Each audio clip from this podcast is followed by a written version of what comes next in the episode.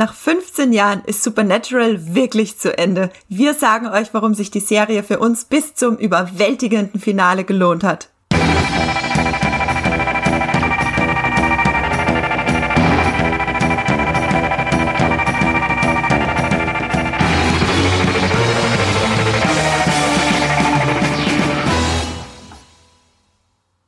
Hallo und herzlich willkommen zu einer äußerst emotionalen Folge von Streamgestöber, eurem Moviepilot-Podcast, in dem wir über Serien und Filme sprechen, die es da draußen für euch zu streamen gibt bei all den Streaming-Anbietern. Wir reden heute nämlich, wie bereits gesagt, über Supernatural, eine Serie, die nach 15 Jahren, also nach eineinhalb Jahrzehnten zu Ende ging. Und dafür habe ich meine Supernatural-Mitstreiterin bis zum endgültigen Finale heute bei mir. Hallo Esther Stroh. Hallo Andrea Wöger, willkommen auf der Supernatural Therapie Couch.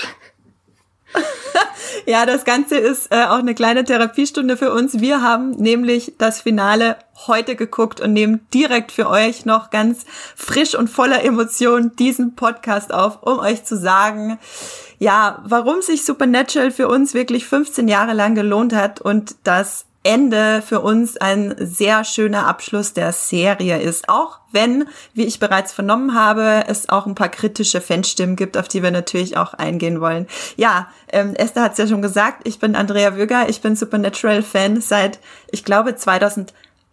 Ich bin damals, als es in Staffel 3 zu Ende war, eingestiegen. Esther, sag doch mal, wie geht's dir gerade? Ich bin gerade in so einem ganz, ganz seltsamen Gefühlszustand. Einerseits bin ich super traurig, dass es vorbei ist und dass, äh, dass es jetzt wirklich vorbei ist und äh, ich kann es nicht glauben. Und andererseits bin ich auch sehr, sehr glücklich, weil ich so zufrieden mit diesem Finale bin, was da gekommen ist. Ich hätte niemals vermutet, dass es mich so sehr äh, glücklich machen kann. Und deshalb bin ich jetzt gerade so, habe so Knoten im Bauch, der sich aus Glück und Trauer zusammengeschweißt hat und äh, ja, in einem sehr, sehr seltsamen Zustand. Wie sieht's bei dir aus? Bei mir sieht es tatsächlich ganz ähnlich aus. Als ich heute Morgen aufgewacht bin, habe ich sofort ein Review, also eine Kritik des Finales gelesen, weil ich auf der Stelle wissen musste, was passiert. Ich habe gar nicht gewartet, bis ich es mir angucken konnte. Ich habe einfach sofort gelesen, wie es zu Ende geht und ähm, war sehr überrascht. Wir wollen an dieser Stelle noch nicht spoilern. Wir geben nachher eine große Spoilerwarnung aus in so 20, 30 Minuten, wenn wir wirklich in, äh, aufs Ende zugehen, übers, nur übers Ende reden im Spoiler-Territorium. Ich war sehr überrascht und habe dann gleich die Folge geguckt und war extrem befriedigt alles in allem. Und bei mir ist es genauso eine Mischung aus Glück und Trauer. Ich meine, Esther, wir haben jetzt 327 Folgen Supernatural Seriengeschichte hinter uns. Das ist doch schon ein ganzer Brocken. Das ist unglaublich viel. Ich habe gestern, glaube ich, irgendwo einen Artikel gesehen, wenn man jetzt anfangen würde, jeden Tag eine Folge Supernatural zu gucken, wäre das ja fast ein Jahr, dann wären wir erst nächstes Jahr irgendwann fertig. Und das ist schon eine sehr, sehr stattliche Anzahl, wenn man da auf 15 Staffeln und auch 15 Jahre gleichzeitig zurückblickt.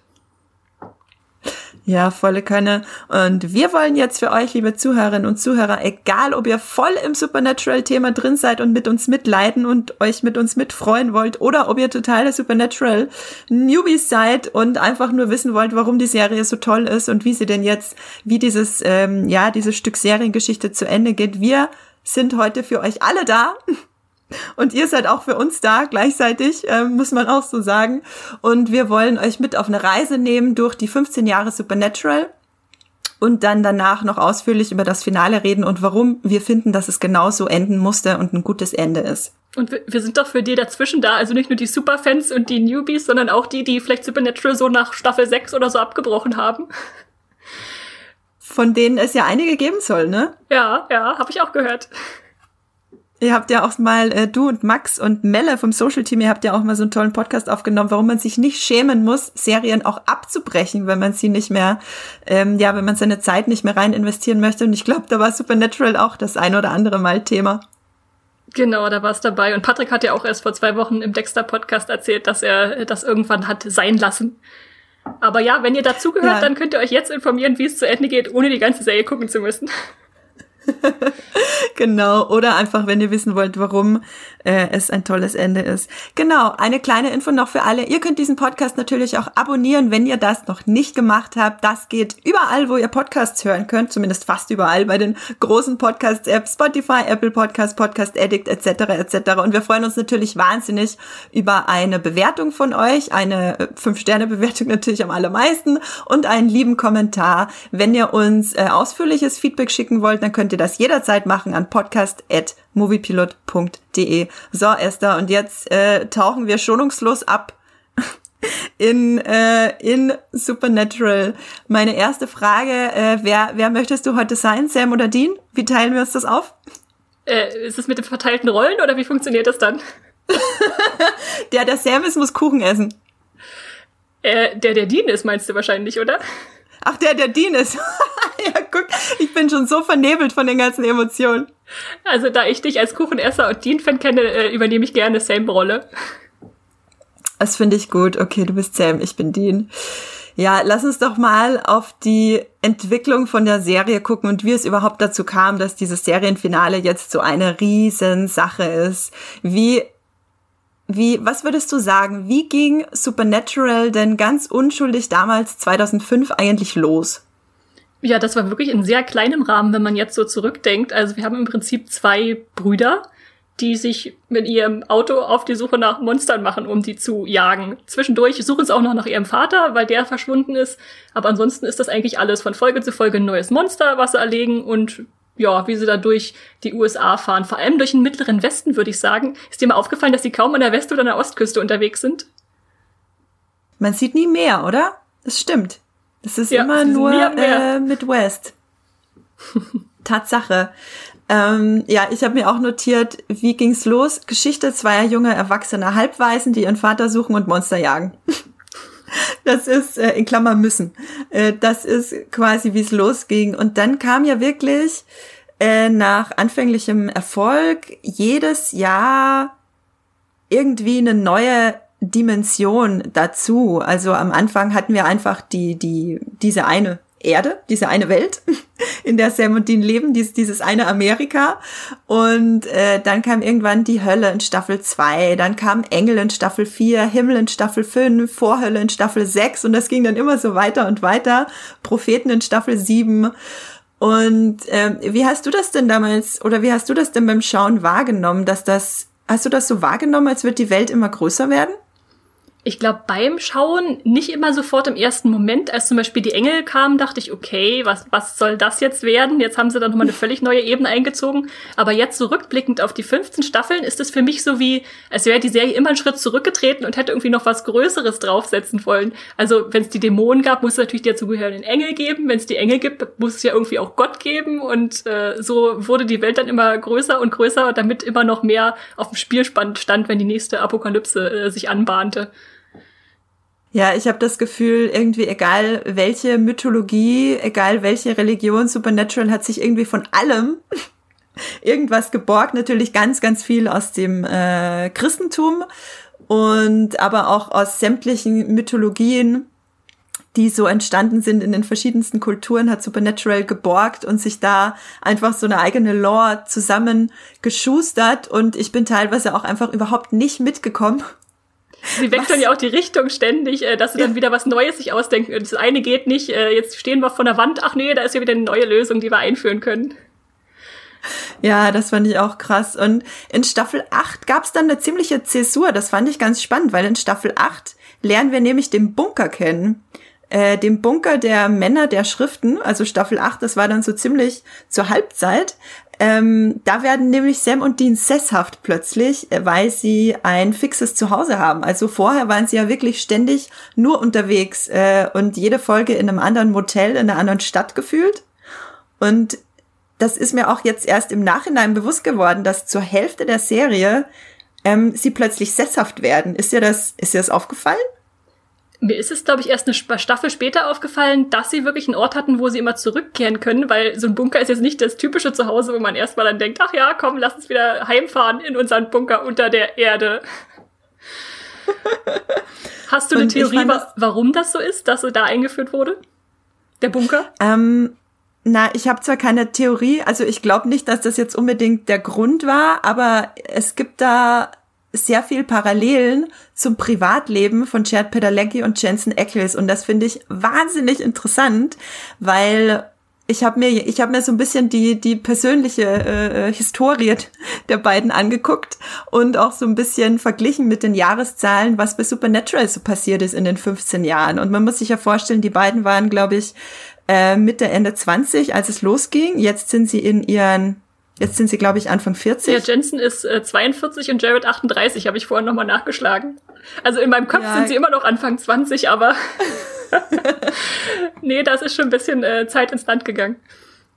Ja, und ich find's total spannend, weil die beiden haben ähm, nach so Staffel drei und vier, glaube ich, jeweils ihre Freundinnen kennengelernt, die sie dann so in Staffel ähm, fünf und sechs jeweils mit denen sie sich in Staffel 5 und 6, also nicht in der Serie, sondern parallel dazu verlobt haben. Also Chad Padalecki und äh, Genevieve Padalecki, die ja Ruby in Supernatural gespielt hat, Staffel 4, ähm, die haben sich 2010 verlobt, als die sechste Staffel lief.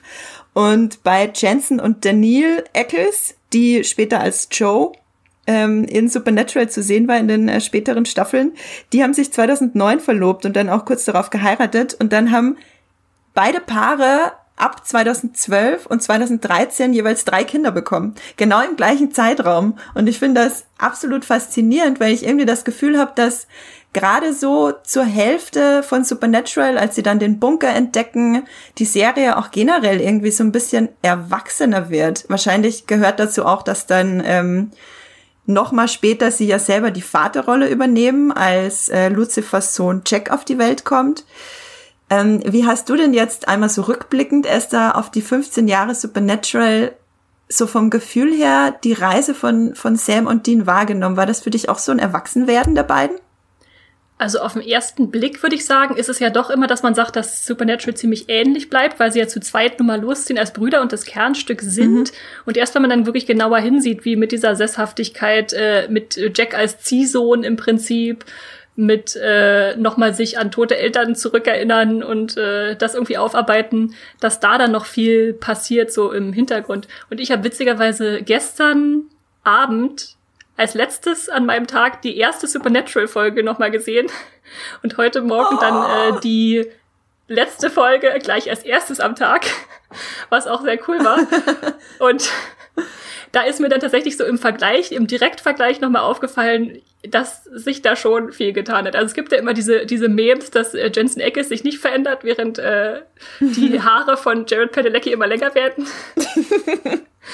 Aber da ist schon, da ist schon ein Stück passiert, auch im, im Aussehen der beiden und in der Art, wie sie miteinander auch in der Serie umgehen. Auch wenn es nur kleine Nuancen sind, die da den Unterschied machen. Ja, das finde ich total faszinierend. Äh, was sind denn diese Nuancen, die den Unterschied machen? Also in der ersten Folge, weil ich sie jetzt gerade noch mal gesehen habe, die, die Frau in Weiß heißt die, äh, mhm. werden die zwei eingeführt als indem sie aufeinander prallen. Also Sam trifft auf Dean, äh, weil er in seine Studentenwohnung eindringt und dann schlagen sich erstmal, bis er erkennen, ach, wir kennen uns doch. Und dann muss er, äh, muss Dean Sam überzeugen, mitzukommen auf seine, seine Reise, auf seine Jagd. Und das ist eher so ein, ich sag mal, verspieltes, aber ein bisschen widerstrebendes Zusammenarbeiten. Und nachdem jetzt 15 Jahre ins Land gezogen sind, ist es ja eine völlig andere Bruderbeziehung, die, die Bromance, die da ausgerollt wird, äh, wie sie einander kennen und auch wissen, was der andere jeweils will und denkt und braucht. Und äh, das ist dann viel, viel gesetzter geworden und viel, viel inniger auch. Ja, das finde ich interessant. Eingeführt wurden sie wirklich als so absolute Gegensätze, also wirklich so gegengesetzte, also so Pole, die sich quasi abstoßen, ja. schon fast, muss man sagen. Und am Ende kriegt man sie ja wie Magneten überhaupt nicht mehr voneinander los. das ist schon interessant. Und ohne jetzt zu spoilern, das ist kein Spoiler, aber im Finale gibt's ja tatsächlich einen direkten Verweis auf die erste Folge, als Dean Sam erzählt, dass er damals, ob er sich noch erinnern kann, damals, als er ihn nach Jahren aufgesucht hat, als äh, der Vater verschwunden war, und das ist eben in der ersten Folge, ewig vor seiner Haustür stand und sich nicht getraut hat zu klopfen. Das war ein sehr, sehr cooler Verweis, finde ich, nochmal an ganz den Anfang quasi. Ähm, was für die ja, ja ein weiterer Moment war quasi, aber für uns war es natürlich der Serienbeginn. Hast du es da eigentlich irgendwie so das Privatleben der beiden mitverfolgt oder waren Jensen Ackles und Chad Padalecki für dich immer nur Sam und Dean? Ähm, ich habe mich nicht so ganz tief in die Klatschspalten reingelesen, aber ich habe schon mitgeguckt, dass sie natürlich ihre Co-Stars da äh, geheiratet haben und dass sie irgendwann Kinder hatten. Du meintest vorhin, beide haben drei. Ich wusste eigentlich nur, dass äh, Jared drei hat und Jensen zwei, nämlich Zwillinge, Mädchen und ein Jungen, aber vielleicht irre ich mich da auch. Genau, Jensen hat 2013 sein erstes Kind bekommen und dann 2016 nochmal Zwillinge. Ah ja. Und Chad Padalecki hat 2012, 2013 und 2017 äh, ein Kind bekommen. Das heißt, die Kinder sind wirklich fast gleich alt, so jeweils. Und, und generell die, die Geschichte von den beiden ist, ist irgendwie sehr parallel verlaufen, genauso wie halt bei Sam und Dean. Und das finde ich total faszinierend. Also die haben sich, finde ich, sehr ähm, sehr homogen entwickelt. Irgendwie sowohl Chad und Jensen zu Sam und Dean als auch Chad und Jensen zueinander. Das äh, finde ich total faszinierend. Und natürlich wird da auf jeden Fall auch was auf die Autorinnen übergegangen sein, die das dann wiederum in die Serie hineingetragen haben. Und allein vom Schauspiel, ja. Aber auch von den von den Fans ist ja wirklich viel eingeflossen. Was, was ist denn so dein dein, oder wie war das für dich, als in Staffel 4 dann plötzlich dieser ganze Meta-Humor angefangen hat und man sich plötzlich dachte, oh krass, jetzt bin ich als Fan wirklich Teil von der Serie auf einmal? War das echt erst in Staffel 4? Das ist ja krass. Ich kann gar nicht mehr mhm. sagen, wann es genau losging, aber das fand ich tatsächlich super. Also die Meta-Humor-Folgen, da hatten wir ja im letzten Podcast schon drüber geredet, wo es äh, um Supernatural im Allgemeinen ging die sind einfach die lustigsten, die man so angucken und bringen kann. Aber man muss natürlich immer mitdenken, dass solche Folgen nur funktionieren, weil man halt diesen ganzen Vorlauf hatte, wo schon so viel Grundlage gelegt wurde, wer am liebsten Kuchen isst, wer Angst vor Klauen hat, wer, wer genau seine Macken hat. Und die kann man dann ausspielen, diese, diese Tücken, die da gelegt wurden. Und dafür braucht es halt so eine lange Laufzeit der Serie, um das irgendwie glaubhaft zu machen und dann äh, Spaß an sowas zu haben. Ja, der Meta-Humor, also was jetzt, dass sie ähm, andere Horrorserien und Filme oder generell das Horrorgenre und, und andere, die Popkultur so ein bisschen parodieren oder äh, Hommagen machen, das war eigentlich schon von Anfang an, aber so wirklich, dass man selber als Fan Teil war, also dass Chuck eingeführt wurde als Prophet, der quasi über Sam und Dean schreibt, also quasi Fanfiction innerhalb der Serie über Sam und Dean macht, das äh, ist in Staffel 4 passiert. Das war so und das finde ich im Nachhinein so interessant, dass das halt erst dann passiert ist, wo viele andere Serien gar nicht erst hinkommen, zu Staffel 4 quasi, wo äh, viele andere Serien gar nicht so lange leben, ähm, wird so dieser riesige Teil, der Supernatural ausmacht, äh, erst erschaffen. Das fand ich auch total interessant. Was war denn für dich die größte Zäsur in Supernatural? Gibt es irgendwas, wo du, wo du dir gedacht hast, da hat die Serie in den 15 Jahren noch mal eine ganz neue Richtung eingeschlagen? Also ich würde sagen, einmal Anfang von Staffel 4, als die Engel dazu kamen, das hatten wir ja vorhin schon kurz gesagt. Mit Castiel auch, ja. Genau, genau, Castiel eingeführt wurde. Und dann tatsächlich auch nochmal so gegen Ende, ich glaube, das war Staffel 12, wo äh, Jack dazu kam. Und im Prinzip mache ich so ein bisschen auch an diesen Hauptfiguren fest, die dann zusätzliche Hauptfiguren wurden, weil Sam und Dean natürlich die, die beiden Protagonisten sind, aber wo die Familie dann wächst, das ist schon doch mal auch spürbar in den, in den Staffeln und in der Art, wie man die Staffeln sieht. Oder ging dir das anders? Nee, ich sehe das tatsächlich genau wie du. Staffel 4, als Castiel dazu kam und plötzlich äh, ein ganz wichtiger Teil der Serie wurde und äh, für mich war die zweite Zäsur äh, im Staffel 11 Finale, als Mary, die Mutter der beiden, wiederbelebt wurde. Und ähm, das einfach extrem viel an bei Sam und Dean bei Sam und Dean ausgelöst hat und sie plötzlich sich damit auseinandersetzen mussten, dass sie keine Vollweisen mehr sind, sondern dass äh, ein Elternteil wieder lebt. Und in der zwölften Staffel, wo sie sich eben damit auseinandersetzen mussten, da wurde dann im Finale ähm, kam Jack auf die Welt, deswegen äh, vermischt sich das in meinem Kopf auch so ein bisschen, dass Jack und Mary ungefähr zur gleichen Zeit zur Serie dazu kamen und ja auch beide äh, bis fast zum Schluss blieben quasi. Äh, bei Mary wissen wir ja, ähm, ja ist natürlich äh, ein Spoiler für alle, die die 15. Staffel noch nicht zu Ende geguckt haben. Deswegen gehe ich da nicht näher ein, aber die beiden waren wirklich dann eine Weile mit dabei. Und auch wenn das nur so drei Staffeln waren insgesamt, dreieinhalb, vier Staffeln, wo die dabei waren, fühlt sich, weiß ich nicht, ist, sind die halt überhaupt nicht mehr wegzudenken. Das finde ich total faszinierend. Ja, ja, da gehe ich auf jeden Fall mit. Ich hätte jetzt gar nicht mehr gewusst, dass Mary drei Staffeln dabei ist, weil sie natürlich auch nicht durchgehend da ist, sondern immer mal wieder dann äh, mhm. vorbeischaut. Aber das macht, macht die Tragweite trotzdem nicht, nicht äh, verändert die nicht, weil halt die, die Brüder klar jetzt noch eine Bezugsperson haben. So ein bisschen wie dieses Erwachsenwerden, was, was nicht zurückgenommen werden kann, aber doch da ist, wenn man auf einmal die Mutter wieder hat, die eigentlich weg war. Ja, total. Und das ist, glaube ich, deswegen ist das auch so einer meiner absoluten Lieblingsteile in Supernatural, als in Staffel 12, als Dean und Sam damit klarkommen müssen, dass die Mutter wieder da ist. Dean äh, total sauer ist, dass sie ihnen nicht so viel Aufmerksamkeit schenkt und nicht die perfekte Mutter ist, wie er sich das erhofft hat.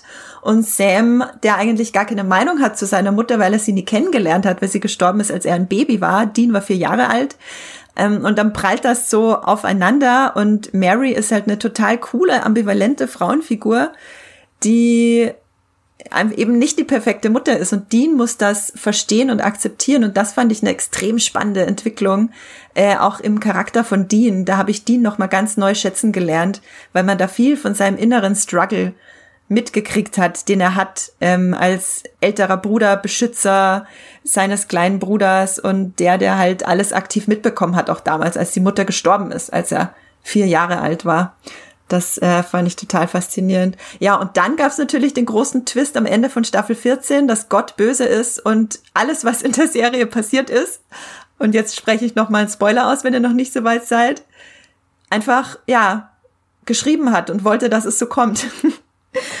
ähm, das ist eigentlich, wenn man sich's überlegt, ja ein riesiger Mindfuck, oder?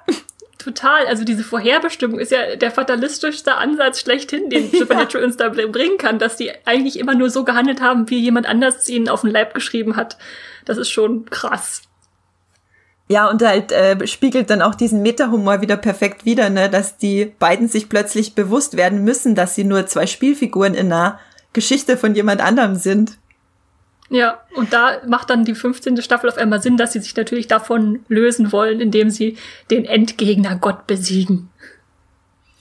Ja, und was ja auch eigentlich letztlich wieder nur eine Art Metapher ist darauf, dass sie sich halt selber von ihren Rollen als Sam und Dean befreien. Ne? In meinem Prinzip funktioniert das ja auf, auf beide Arten. Einerseits sind Sam und Dean, die sich gegen ihre Vorherbestimmung von Gott wehren und andererseits Jensen Ackles und Chad Padalecki, die sich halt nach 15 Jahren wo sie nur diese Rolle oder fast nur diese Rolle gespielt haben, äh, befreien müssen von dieser Rolle, um endlich äh, was Neues in ihrem Leben anzufangen.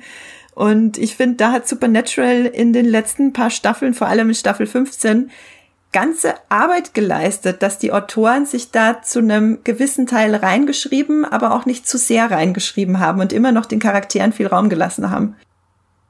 Ja, das spiegelt, spiegelt irgendwie auch die Zuschauer wieder, ne? Man, man will sich so lange nicht trennen und man will eigentlich ja. immer wieder das Gleiche und es soll immer weitergehen, aber irgendwie muss dann auch mal Schluss sein. Man kann es jetzt nicht totreiten bis zur 25. Staffel. Ja, wobei vielleicht könnte man. Hätte auch nichts dagegen gehabt. Ich war wahnsinnig traurig, als es hieß, es ist vorbei. Wie, wie war das denn für dich damals? War das so ein, okay, ja, ist gut, wenn es jetzt mal aus ist, oder wolltest du es auch nicht wahrhaben, dass es aus ist? Bei mir war es tatsächlich so, dass ich dachte, okay, ich habe jetzt Zeit, mich an diesen Gedanken zu gewöhnen und mich irgendwie mental darauf vorzubereiten. Und dann war es okay, dass ich diesen Vorlauf hatte, mir zu sagen, ja, es ist schön, wenn sie ein Ende schreiben können und wenn es dann nicht auf einmal irgendwann abgesetzt wird und sie haben es nicht mitbedacht, was ja leider bei so vielen Serien passiert ist. Ja, total. Ähm, Sehe ich genau wie du. Ich war da total zwiegespalten. Ich saß irgendwann abends auf meiner Couch, hatte schon längst Feierabend und habe in meiner Instagram-Timeline plötzlich, im, im Instagram-Feed plötzlich die von, ich glaube, Chad Padalecki selber den, das Video drin, dass sie jetzt den Fans verkünden, dass es aus ist. Ich wusste überhaupt nicht, wo oben und unten ist. das war mir echt zu viel und habe dann auch an dem Abend noch den Artikel dazu geschrieben, um das irgendwie zu verarbeiten, genau wie heute nur für uns beide Supernatural Tag ist auf Arbeit. Ja, auf jeden Fall. Die anderen, die müssen, die müssen schon denken, was ist mit den Zweien los? Komm, komm ihr verheult in die Redaktionssitzung. Ja, ich muss mich schon zusammenreißen heute bei der Redaktionssitzung, dass da nicht irgendwie noch ein, noch ein Tränchen fließt. Hab mir nochmal ordentlich das Gesicht gewaschen. dass die, die, diesen äh, fest ge, ge, gesalzenen äh, die Tränen Kruste. mein Gesicht herunter genau, die Salzkruste von den Tränen in meinem Gesicht runtergewaschen. Nee, ganz so schlimm war es auch nicht, aber fast so schlimm war es schon. Und das ist, finde ich, auch vollkommen in Ordnung, weil es waren wirklich 15 Jahre. Das ist ja fast unser halbes Leben. Beziehungsweise, wann hast du damit mit Supernatural angefangen, Esther? Ich würde sagen, auch so zur gleichen Zeit wie du. Erst die vierte Staffel kam, bin ich dann eingestiegen, das von Woche zu Woche zu gucken. Und die davor, die drei, hatte ich alle gebinged. Da bin ich da eingestiegen. Ja, und ich finde, weil wir vorhin von äh, Zäsuren oder großen Veränderungen in Supernatural geredet haben, mein Supernatural ist ja wirklich eine Case of the Week Serie. Es gibt 327 Folgen und wahrscheinlich 300 davon haben einfach einen Fall, der gelöst werden muss. Wahrscheinlich alle, fast alle 327, wenn ich es mir recht überlege. Äh, die beiden haben einen Fall, sie fahren hin, sie lösen das Problem, quasi saving people, hunting things.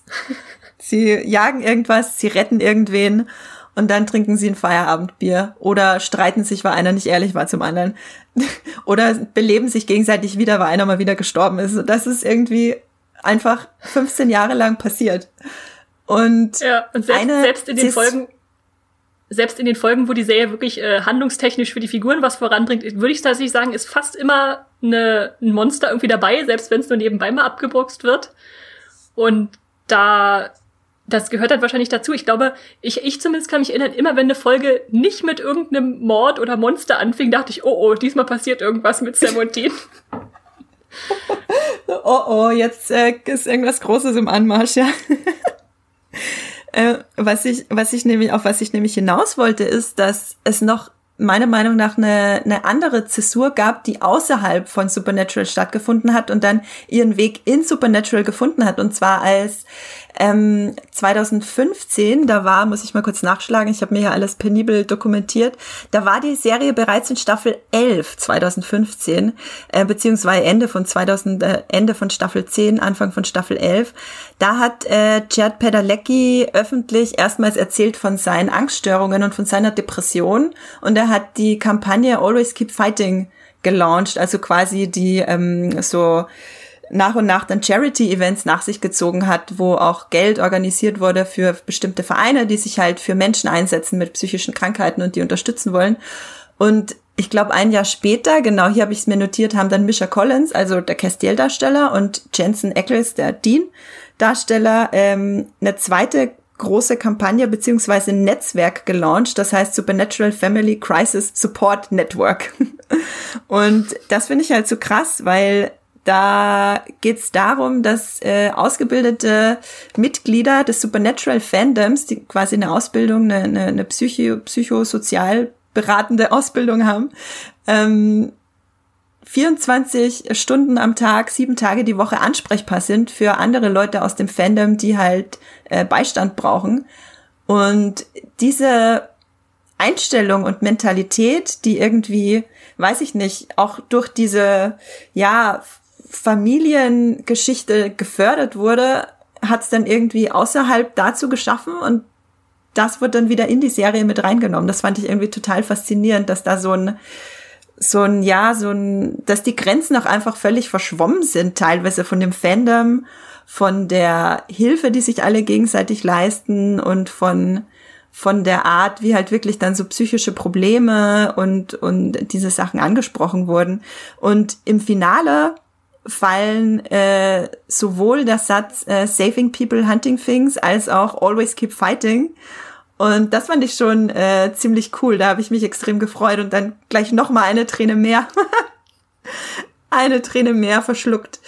Ähm, gibt's denn noch andere Schauspieler, die irgendwann dazugestoßen sind, die einen großen Eindruck bei dir hinterlassen haben, Esther? Also ich denke, gerade bei den Bösewichten gibt's dann welche, die sich da sehr profiliert haben und dann auch ab und ja. zu mal auf die Seite der Guten gewechselt sind. Ich erinnere mich da immer gerne natürlich an äh, Lucifer. Da gibt's dann noch Crowley. Ähm, wer fällt mir noch ein? Gabriel natürlich, der Trickster. Äh, Chuck, äh, der, der dann Gott wurde. Da Chuck, gibt's schon sehr irgendwann der dann irgendwann Gott wurde, zu Gott geschrieben wurde. Wer weiß das, aber nachträglich umgedeutet wurde. Man vermutet es ja. Ja, das stimmt. Das ist total faszinierend, ne, dass die Bösewichte ganz oft später zu Verbündeten geworden sind. Ich finde, das macht aber auch irgendwie so ein bisschen den Ton der Serie aus, oder? Ich denke, das passiert bei vielen Serien, die eine lange Laufzeit haben, weil man mhm. natürlich, wenn's, wenn man wirklich einen starken Gegenspieler hat, den nicht gleich aufgeben will, weil er natürlich auch den Fans ans Herz gewachsen ist. Und was macht man? Man integriert ihn einfach in die Familie. Punkt. Dann können wir ihn behalten. Mit all den Ambivalenzen. Ja, zum Beispiel muss man sich auch überlegen, dass ähm, Crowley war ja der größte Gegner in Staffel 6 und in, weiß ich nicht, ich glaube Staffel 11 oder so hat er sich dann geopfert für die beiden gegen Lucifer, damit Sam und Dean weiterleben können.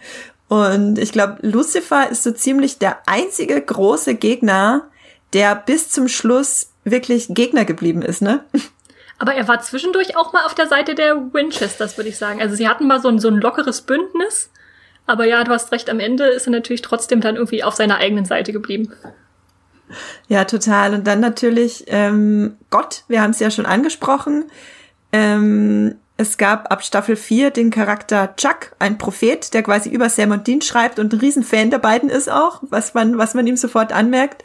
Und der outet sich dann, ich weiß nicht mehr genau wann, äh, Staffel 11, 12 sowas, als Gott. Und wir wissen bis heute nicht, die MacherInnen haben es nicht zugegeben, ob es von Anfang an geplant war oder nicht. Äh, was glaubst du denn, Esther? Ich glaube tatsächlich, sie haben das in irgendeinem Fanforum gelesen und dachten, tolle Idee, so machen wir's. ich glaube, das ist öfter passiert. Ja, ja, ich denke schon. Aber es ist ja auch in Ordnung. Also warum auch nicht sich umhören und sich gute Ideen von anderswo holen, wenn es die gibt. Bei so einer langen Serie ist das äh, legitim, denke ich. Ja, ich finde das auch total legitim. Und es hat ja gezeigt, dass, dass die Serie und der Fandom einfach immer weiter und weiter ineinander verwoben wurden. Und das war halt mit Sicherheit auch der Grund, warum die Serie so lange leben konnte, weil innovativ war es ja eigentlich nie, oder? Nee, also was da schon alles äh, plagiatsmäßig aus anderen Franchises und so geklaut wurde. Ich sag nur Infinity War. Aber äh, das ist dann halt auch irgendwie eine Spiegelung der Popkultur, die so drumherum um die Serie stattfindet, dass sie sich da Ideen von überall rausziehen. Und wenn man es erkennt, dann schmunzelt man eher drüber, als sich drüber aufzuregen, oder? Ja, total. Ähm, sehe ich tatsächlich genauso. Es gab nur eine Sache jetzt kurz vom Finale. Du weißt wahrscheinlich, was ich meine mit äh, Castiel. Da gehe ich auch nachher noch mal kurz darauf ein. Die fand ich nicht gelungen, aber generell habe ich ein wahnsinnig positives Verhältnis dazu, wie Supernatural den Fandom quasi mit ja mit integriert und sich da auch einfach ähm, aus der Popkultur bedient. Und was ich eine Sache, bevor wir dann ja langsam mit Gott zur Staffel 15 überleiten können und endlich über das Finale reden können, habe ich noch eine Sache, die ich mega spannend fand. Und zwar war das ein Artikel von, wie heißt sie, Dana Reback, den kann ich euch auch in die Shownotes legen. Ähm, die hat nämlich mal untersucht, wie das eigentlich dazu kommen konnte, dass das Supernatural Fandom von Anfang an so aktiv war und von Anfang an so viel Fanfiction geschrieben hat. Und zwar hat sie gemutmaßt, dass die Zielgruppe von Supernatural, als das angefangen hat, Mitte der Nullerjahre, vor allem äh, weibliche Fans waren, die zuvor Akte X geguckt haben. Mhm. Und das waren wiederum Fans, die schon sehr gut ähm, damit vertraut waren, sich in Foren, in Internetforen, Fanforen rumzutreiben und quasi sich zu organisieren und aktiv zu sein online und auch einen Zugang zu haben zu dieser Online-Kultur, Reddit, Tumblr, die Fanfiction-Seiten, was sich da nach und nach entwickelt hat. Und das quasi ähm, einerseits zwei schöne Männer in der Hauptrolle, andererseits klarer Fokus auf Familie, Zusammenhalt, Stabilität ähm, und Hilfe und dann halt die, die weiblichen Fans, die sich schon äh, gut im Internet auskannten dass das quasi so eine so eine einmalige Mischung war bei Supernatural von Anfang an. Und das fand ich ähm, ich weiß nicht kann natürlich nicht prüfen ob das jetzt wirklich stimmt oder nicht aber ich fand es sehr plausibel. Klingt das äh, wie klingt das für dich Esther? Ja das hört sich auf jeden Fall nachvollziehbar an. Ich würde auch noch dazugeben wahrscheinlich waren noch ein paar Losties darunter das war ja so, oh, ja. so die Zeit ähnlich. Und da dann haben sie auch schon Theorien geschmiedet und das dann auf Supernatural übertragen als äh, Lost aufgehört hat. Das stimmt tatsächlich. Das war bei mir nämlich so ich habe, als Lost zu Ende war, gegoogelt, Serien ähnlich wie Lost. Das habe ich wirklich du gemacht. Bist das fällt mir gerade ein. Gestoßen. Dann bin ich auf Fringe gestoßen. Und als Fringe, ähm, als ich Fringe angefangen habe, oder mit Fringe zu Ende war, habe ich mit Supernatural angefangen. Irgendwie so war das. Also die Schleife begann auf jeden Fall bei Lost. Okay, ähm, Esther, bist du bereit, über Staffel 15 und das Ende zu reden mit mir? Ja, bitte, wir müssen das zusammen verarbeiten. genau, nochmal kurz äh, für alle Leute, die nicht genau wissen, wie die Geschichte verlaufen ist. Ein ganz kurzer Überblick. Ähm, Finale von der 14. Staffel. Erweist sich Gott als der große Bösewicht, der einfach nur möchte, dass Sam und Dean sein makaberes, morbides, ähm, ja, selbstverliebtes Spiel mitspielen, weil sie seine liebste Fernsehsendung sind. Es geht ihm überhaupt nicht um die Menschen, es geht ihm nicht um das Wohlbefinden von Sam und Dean. Er möchte einfach nur unterhalten werden und Sam und Dean wissen das und lehnen sich dagegen auf. Das löst eine ganze Reihe an Apokalypsen aus. Gott äh, mäht eine Paralleldimension nach der anderen nieder, bis nur noch die Erde und Sam und Dean übrig sind am Ende. Ähm, Esther, wisst du vielleicht, du hast heute so einen schönen Artikel geschrieben. Einmal ganz kurz erzählen, was passiert denn jetzt wirklich am Ende, Ende von Supernatural? Also am Ende, Ende, um davon zu erzählen, muss man erstmal sagen, dass es im Prinzip zwei Enden gibt und dass mhm. die vorletzte Folge so ein bisschen die Gesamthandlung von Supernatural abschließt und die letzte Folge ganz klar für mich ein emotionales Ende ist. Und in der vorletzten Folge kommt es tatsächlich zum Showdown zwischen Sam und Dean und Jack, die als letzte noch auf der Erde verblieben sind. Alles ist leer, hast du gerade schon gesagt, nur ein Hund läuft noch rum, der dann auch noch grausam geraubt wird. Oh. Und dann ähm, gibt noch diverse kleine äh, hakenschlagende Handlungstücken, wie zum Beispiel, dass es ein Buch gibt von Gott, das Gottes Geschichte festhält. Also jeder hat ein Buch, in dem seine persönliche Geschichte festgehalten ist und das wollen sie unbedingt öffnen. Und dazu holen sie sich dann, als der auf einmal doch wieder auftaucht, Michael dazu. Hier sehen wir dann nochmal ähm, den uh. Adam-Darsteller wieder, Jake Abel, der zum Glück in Staffel 5 davor schon eingeführt wurde und da dachte man, okay, das war jetzt ein kurzer äh, ich bin wieder da und tschüss Moment, aber der wird tatsächlich in der vorletzten Folge nochmal dazugeholt und hilft ihnen dann scheinbar Gott aus der Reserve zu locken. Nur ist es aber so, dass auch noch Lucifer seine Finger im Spiel hat. Da macht nämlich Ding Dong an der äh, Bunkertür. Und äh, Lucifer steht davor. Äh, es gibt wieder großes äh, Sterben, weil, jetzt lass mich kurz überlegen, wer, wer tötet Lucifer? Michael, Michael tötet Lucifer so wie er es schon mal gemacht hat. Also das ist ja auch eigentlich so eine ganz große Tragik von Lucifer, dass er nicht gegen äh, Gottes Liebling, gegen Papas Liebling Michael äh, gewinnen kann. Und wieder am Ende, da wird er kurz wiederbelebt von dem Tod und dann ist Michael mit seinem, äh, was ist das, Archangel Blade zur Stelle und äh, sticht ihn ab und weg ist er wieder. Genau, und dann sieht es so aus, als würde Michael den Winchesters helfen, damit sie Gott besiegen können. Äh, aber natürlich, weil er Gottes Liebling ist, hat er sie hinters Licht geführt und sie ihm ausgeliefert. Die treffen sich dann da an so einem Seeufer und dann sieht es äh, schlimm aus für die Winchesters, weil sie tatsächlich von Gott, äh, haltet euch fest, verprügelt werden. Voll vermöbelt. So richtig im Faust im Faustkampf, äh, sie provozieren ihn irgendwie dazu, dass er auf sie losgeht äh, mit Fäusten. Das ist übrigens eine echt intensive Szene für mich gewesen, dass sie da so richtig mal in, ins Gesicht geschlagen werden. Also so, so hatte ich das auch schon lange nicht gesehen in Supernatural. Aber dann stellt sich heraus, nein, es gab noch einen weiteren doppelten Boden. Die Winchesters haben das alles so geplant und wussten, dass sie ähm, hinters Licht geführt werden und haben deshalb Jack versteckt, der, der sich da im Hintergrund hält und die Energie, die Gott freisetzt, indem er die Winchesters verprügelt, die geht dann auf ihn über, damit er genug Macht hat, um Gott zu besiegen. Und letztendlich ist es dann am Ende der vorletzten Folge so, dass Gott seine Kräfte geraubt bekommt von Jack. Er ist dann also normaler Mensch. Er wird nicht getötet, was ja ursprünglich wahrscheinlich mhm. vielleicht hätte passieren können. Hätte man so gedacht, die müssen Gott töten. Aber nein, sie besiegen ihn nur und sagen, du musst jetzt dein Leben als Sterblicher zu Ende leben. Und Jack selbst wird der ich sage mal, neue Gott. Also ihm wird mhm. im Prinzip das Erde, der, äh, das Schicksal der Erde übertragen. Und da trennen sie sich dann, er lässt die Winchesters auf sich gestellt zurück und widmet sich dieser neuen Aufgabe. Und dann sehen wir noch mal eine ganz lange Collage an äh, Supernatural-Momenten aus 15 Staffeln. ist auch so, oh. so ein, ist auch so ein, so ein altes Element, oder? Von, von so 2000er Serien, die dann noch mal ja, schön total. reinbuttern mit, mit den Best, Best of Supernatural. Und äh, genau, das ist die 19. Folge der 15. Staffel. Und danach saß ich dann da und dachte, was soll denn jetzt noch passieren? Ist doch alles abgeschlossen.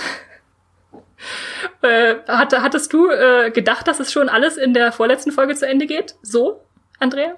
Ähm, ja, tatsächlich. Ich war volle Kanne drauf eingestellt, weil ich ein Interview gelesen habe von, ich weiß jetzt nicht mehr, wer es war. Ich glaube, der Showrunner Andrew Depp, der meinte, vielleicht war es auch wer anderer, auf jeden Fall einer von den Verantwortlichen, dass sie versucht haben, die, den großen Endkampf gegen Gott in der vorletzten Folge schon zu beenden, damit sie sich in der allerletzten Folge dann wirklich auf Sam und Dean konzentrieren können. Das heißt, ich war darauf eingestellt, dass das so in der Art passieren wird und war aber dann von dieser Collage am Ende überrascht, wo wirklich alle wichtigen Charaktere, bis ich glaube auf äh, John, der hat gefehlt, ähm, ja. wurden alle nochmal aneinander geschnitten und das fühlte sich wirklich dann nach Ende an.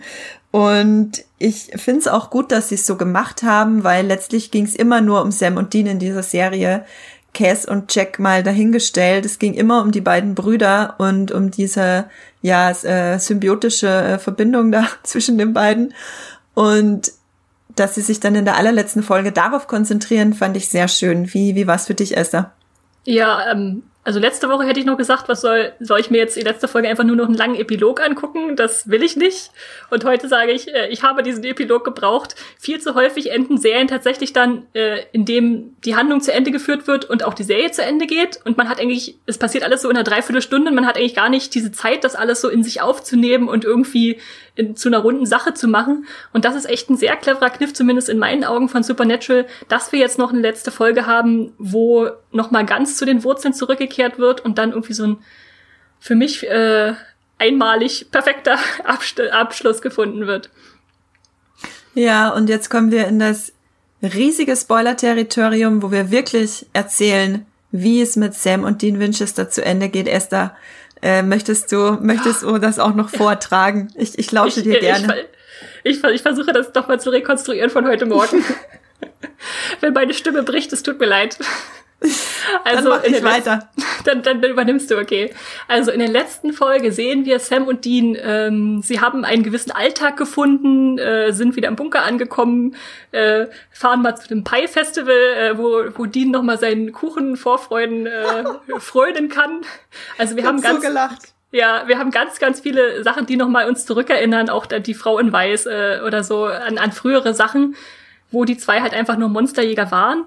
Und so ist es dann auch, dass ich habe sogar am Anfang gedacht, gibt's überhaupt noch Monster? Es war so ruhig und es war nichts los und die haben nichts recherchiert.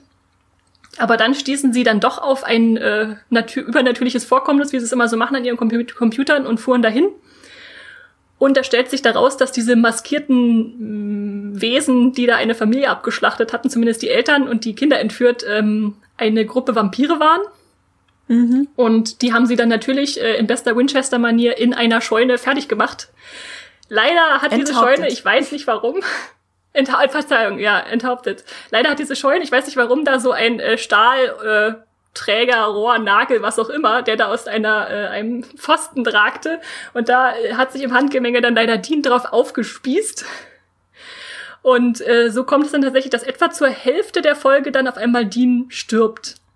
Wir haben dann auch noch mal einen großen Callback-Moment, äh, wo, wo die Brüder sich gegenüberstehen und äh, Dean sagt, äh, ja, ich muss jetzt gehen, sag mir, dass es okay ist, dass ich gehe, sag mir, dass du mich nicht zurückholst.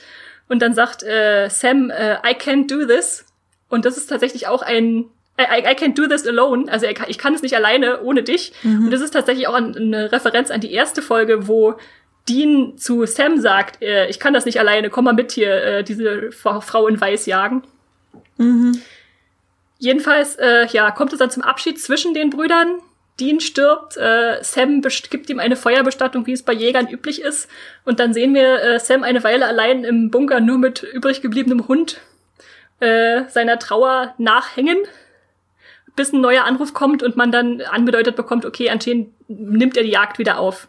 Dann springen wir auf einmal äh, zu Dean, äh, der, wie wir herausfinden, sich im Himmel befindet und dort auf Bobby Singer trifft, also die ganz, ganz frühe Vaterfigur so aus den ersten Staffeln vor allem, der ihm dann erzählt, ja, übrigens, äh, Jack hat hier einen Himmel geschaffen, äh, der viel besser ist als der letzte. Der letzte war nämlich nur eigentlich nur eine Schleife aus den besten Best-of-Erinnerungen von anderen Leuten.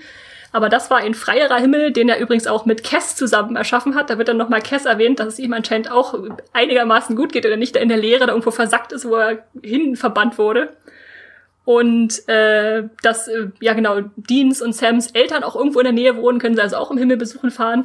Und dann sieht man nur, wie Dean sich in ins Auto setzt, in den Impala, der es natürlich auch in den Himmel geschafft hat, warum auch nicht. Der wurde oft genug zerschrottet. Äh, und der macht sich dann auf den Weg durch den Wald. Und da springen wir dann wieder zurück zu Sam und sehen, wie sein restliches Leben verläuft. Er bekommt einen Sohn, der Sohn wird älter, sie haben eine schöne Zeit zusammen und irgendwann stirbt auch Sam im Krankenhausbett. Und weil die Zeit im Himmel anders verläuft, treffen sich dann die beiden Brüder auf einer Brücke im, im Wald wieder und werden wieder vereint. Und es gibt eine letzte brüderliche Umarmung, wie wir sie aus Supernatural so lieben. Und das ist das Ende. Ja, das ist auf jeden Fall krass, was da in der letzten Folge alles passiert ist. Dazu muss man natürlich sagen, äh, das Kind von Sam heißt natürlich Dean.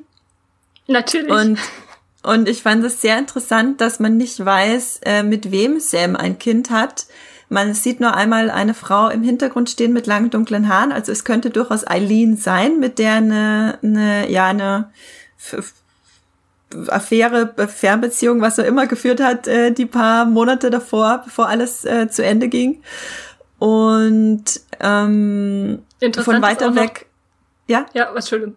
Mal erzähl du erst nee, mal weiter. Ich wollte nur, ich wollte nur sagen, äh, von weiter weg könnte man noch meinen, dass es seine tatsächliche Ehefrau ist, also Genevieve Pedalecki, weil die auch so mhm. lange dunkle Haare hat. Das fand ich irgendwie ganz nett gemacht.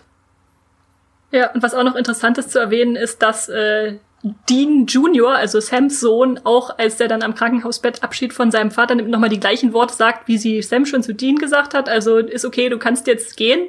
Und dass er ein äh, Jäger-Tattoo auf dem Unterarm hat. Also damit wird auch so ein bisschen angedeutet, dass die Familientradition dann schon irgendwie weiterlebt, nur vielleicht in einem mhm. gesünderen Familienambiente als vorher. Ja, ja.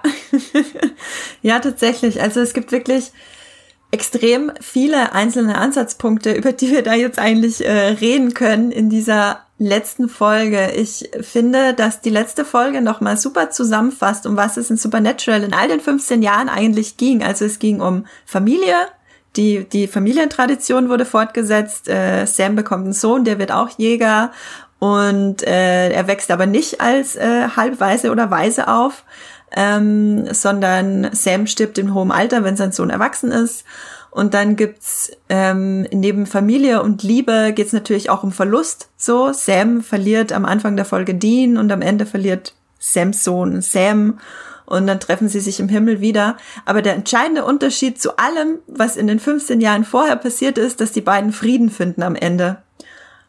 Und das wird ja auch eben direkt gesagt, dadurch, dass sie sich gegenseitig oder dadurch, dass Sam zu Dean sagen muss, es ist okay, wenn du gehst, und Sams Sohn zu Sam sagen muss, es ist okay, wenn du gehst. Und diese Worte, die haben sie halt nie gehört früher, weil es nie okay war, wenn sie gegangen sind, weil ja, sie immer, wurde immer wiederbelebt wurden. Ja. Genau, entweder sie, sie wurden aus dem Leben gerissen oder sie wurden zurückgeholt gegen ihren eigenen Willen das, äh, die Geschichte gab es ja auch mal, als Sam schon drauf und dran war, mit dem Tod mitzugehen und dann hat Dean ihn doch wieder zurückgeholt. Ich leider vergessen, welche Staffel das war.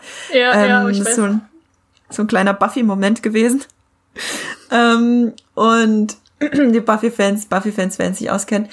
Und das fand ich total faszinierend, dass sie es wirklich geschafft haben, das alles nochmal zusammenzufassen und trotzdem den beiden dann den Frieden zu geben am Ende. Und das war für mich der entscheidende Punkt, wo ich gesagt habe, okay, das Finale ist für mich perfekt. Die beiden haben ihren Frieden gefunden. Wie, wie war es bei dir mit dem, dann den letzten Szenen im Himmel, als sie sich wieder getroffen haben, Esther? Ja, das war tatsächlich eine ganz große Erleichterung, dass sie natürlich einerseits irgendwie dann im Himmel wieder zusammenfinden, aber andererseits auch jeder so ein bisschen seinen Traum verwirklichen konnten, weil wir hatten im Vorfeld ja drüber gesprochen, was wir denken, wie es endet, und da haben wir, keiner von uns konnte sich vorstellen, dass Dean irgendwie ein Kind kriegt und das mit einem White Picket Fence großzieht irgendwo in der Vorstadt. Und da war ich dann natürlich im ersten Moment erstmal geschockt, dass sie dachte, nee, die bringen jetzt nicht Dean mitten in der Folge um. Aber andererseits ergab es dann so viel, ergab es dann so viel Sinn, weil natürlich einerseits Dean sein Ende gekriegt hat, dass er als Jäger stirbt, sozusagen als, als Krieger, wie er es sich immer vorgestellt hat.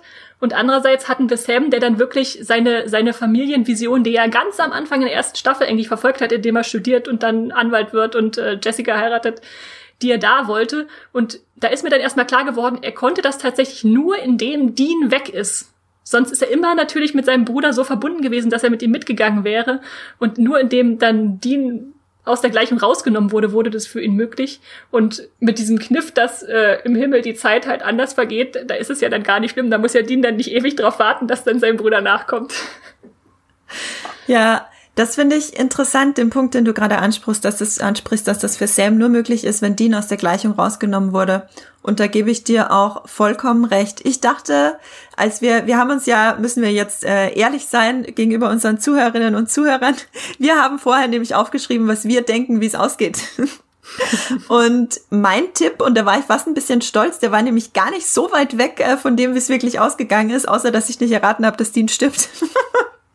Aber was ich mir dachte ist, ähm, dass sie auf jeden Fall aus dem Bunker ausziehen, also dass es irgendwie so einen Abschied von dem derzeitigen Lebensstandard geben muss und dass äh, Sam mit Eileen zusammenkommen und dass die beiden Kind kriegen. Ähm, ich dachte, das Kind wird Cass heißen oder Cassie, wenn es ein Mädchen wäre. Ähm, dadurch, dass aber natürlich Dean gestorben ist, macht es mir Sinn, dass das Kind Dean heißt. Und äh, bei Dean dachte ich, okay, wo soll der hin? Wenn er nicht bei Sam ist, vielleicht zieht er zu den Wayward Sisters und ist aber trotzdem immer unterwegs und äh, jagt weiter und löst Fälle. Ähm, das macht er ja dann letztlich im Himmel. Also da ist er dann, sitzt, sitzt nur in, in seinem Auto wahrscheinlich und fährt rum bis in, ja, bis ja. in alle Ewigkeit. Der Impala Dream. genau. Ähm, Esther, sag mal kurz, äh, was dacht, dachtest du, wie es zu Ende geht? Ähm, ich hatte aufgeschrieben, dass äh, entweder beide überleben oder beide sterben. Also für mich war so nicht die Option, dass nur einer weg ist. Äh, ich sag mal, hat sich am Ende ja irgendwie auch bestätigt, weil ja dann ganz am Ende der Folge wirklich beide tot sind. Und äh, ich hätte gedacht, dass beide wirklich diesen Monsteralltag, äh, Monsterjägeralltag fortführen, bis sie alte Männer sind. Also diese Alterung, die habe ich tatsächlich auch gedacht, dass die Serie die braucht, um abzuschließen und nicht jetzt irgendwo mittendrin aufzuhören und zu sagen, äh, wir sagen, zeigen euch jetzt, wie sie wir mit ihrem Impala, wie wir es schon 15 Staffeln dann gesehen haben, in Sonnenuntergang fahren, sondern dass sie tatsächlich dann einen Abschluss finden, indem sie alte Männer werden und dann das Zepter an Sams Sohn übergeben. Ich war auch völlig überzeugt, dass Sam einen Sohn kriegt, äh, damit dann dieses Carry on my wayward son, also mach weiter mein Sohn, äh, an die nächste Generation übergeben werden kann. Ja, also ich würde sagen, da lagen wir in vielen Punkten doch schon relativ weit nah dran, oder?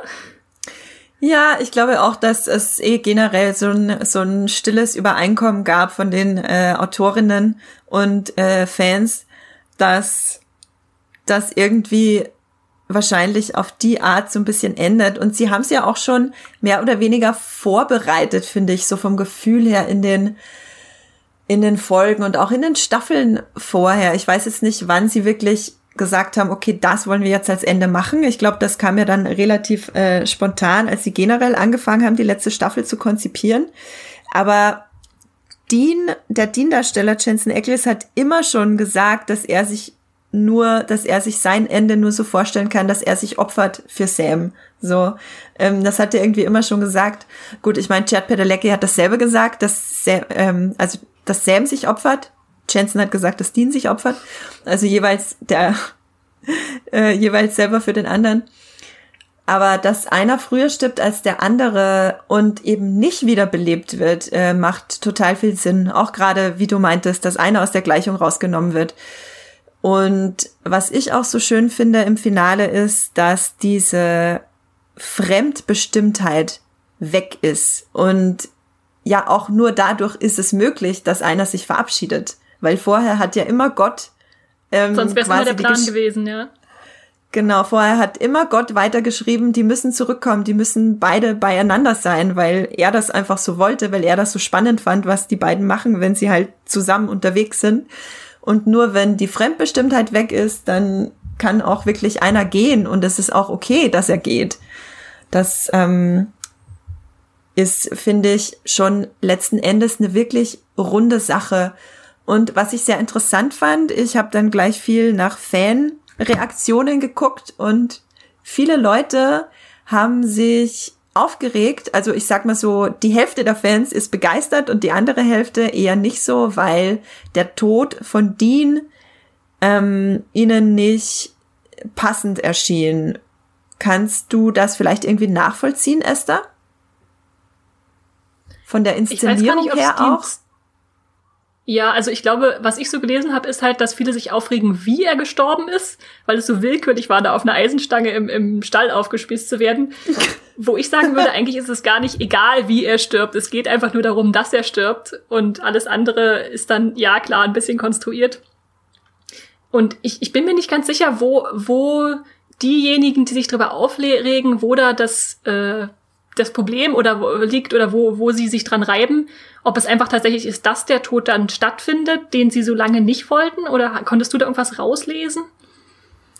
Ähm, ich glaube, du triffst es eigentlich schon relativ gut damit, dass es halt ein völliger, völlig zufälliger Tod war, den äh, Dean stirbt. Und ich fand es von der Inszenierung her nicht ganz so elegant, weil ich irgendwie das Gefühl hatte, als würde das sofort am nächsten Tag passieren, nachdem sie äh, Gott ähm, erledigt haben, quasi, als würden sie nach Hause fahren. Am nächsten Tag, ja, machen sie sich Frühstück, killen ein paar Vampire und dann stirbt Dean plötzlich. Da hatte ich das Gefühl, hätte man das von der Inszenierung an sich ein bisschen eleganter lösen können, dass man ein bisschen mehr Szenen zeigt, wie die beiden vielleicht noch ein paar Jahre miteinander sogar ähm, verbringen und ich hätte, kann mir auch vorstellen, dass viele es besser gefunden hätte, wenn Dean wirklich so einen krassen Heldentod stirbt, wenn er sich wirklich opfert für Sam. Also wenn er wirklich, ähm, also wenn sein Tod unter Anführungszeichen nicht umsonst gewesen wäre. Ich glaube, das ist auch ein großer Punkt für ja, viele, ja. Für Stimmt, viele er Leute. Ja nicht für Sam auf diese Eisenstange geworfen, sondern er ist da einfach so rangefallen. Nö, er hat einfach irgendwie, stand irgendwie am falschen, zur falschen Zeit am falschen Ort. Dann kam dieser ja, Vampir-Typ mit der Gruselmaske und hat ihn da raufgeknackst. Das war irgendwie, das war es hat niemand irgendwas gewonnen durch seinen Tod quasi, kann man sagen. Ja, ja. Aber die, egal wie man das findet, dass Dean an dieser Eisenstange in dem Holzschuppen stirbt, die Abschlussrede von Dean, die war doch der Hammer, oder? Oh, da, da ging es das erste Mal los mit feuchten Augen auf jeden Fall. Das war nochmal dieser, dieser intensivste Bromance-Moment, den sie so produzieren konnten. Und vor allem mit diesem ganzen Vorwissen, wer halt in Vergangenheit schon für wen gestorben war und umgekehrt, dass, dass das nochmal aufgerufen wird und gesagt wird, jetzt ist Schluss, du holst mich jetzt nicht zurück, das war's jetzt, lass, lass mich gehen. Und dass er ihm wirklich dieses Versprechen auch erstmal abnehmen muss, dass es okay ist, dass er geht. Also er sagt ja, äh, tell me, uh, it's okay, you can go. Und äh, das, das war schon echt ein sehr starker Moment, ja. Ja, das war ein sehr starker Moment. Eine Sache, die ich mir äh, gewünscht hätte, die nicht passiert ist, ähm, ich fand es ein bisschen unrealistisch, dass bei Deans Begräbnis nur Sam anwesend war. Ich glaube, ja. dass bei Deans Begräbnis eigentlich sehr viele andere Leute hätten anwesend sein müssen. Also ich denke da zum Beispiel an Jodie und an Donna und die ganzen Wayward Sisters und die ganzen Jäger und ich denke da an Eileen zum Beispiel und ja, alle, die ja. halt im Prinzip hätten eigentlich alle, die noch leben, anwesend sein müssen. Und ich glaube, dann hätte das, wäre das auch viel versöhnlicher gewesen.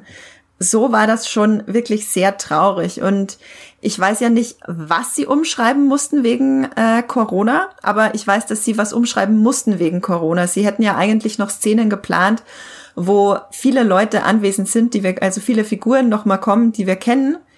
Und ich könnte mir vorstellen, dass das Begräbnis von Dean da so eine Sache gewesen hätte sein können, wo noch andere Leute anwesend sind, was sie dann wegen Corona ähm, und wegen ja Sicherheitsabstand und diesen ganzen Sachen und und Corona-Tests nicht machen konnten. Wie ich, ja, ich verstehe, ich verstehe völlig, was du meinst.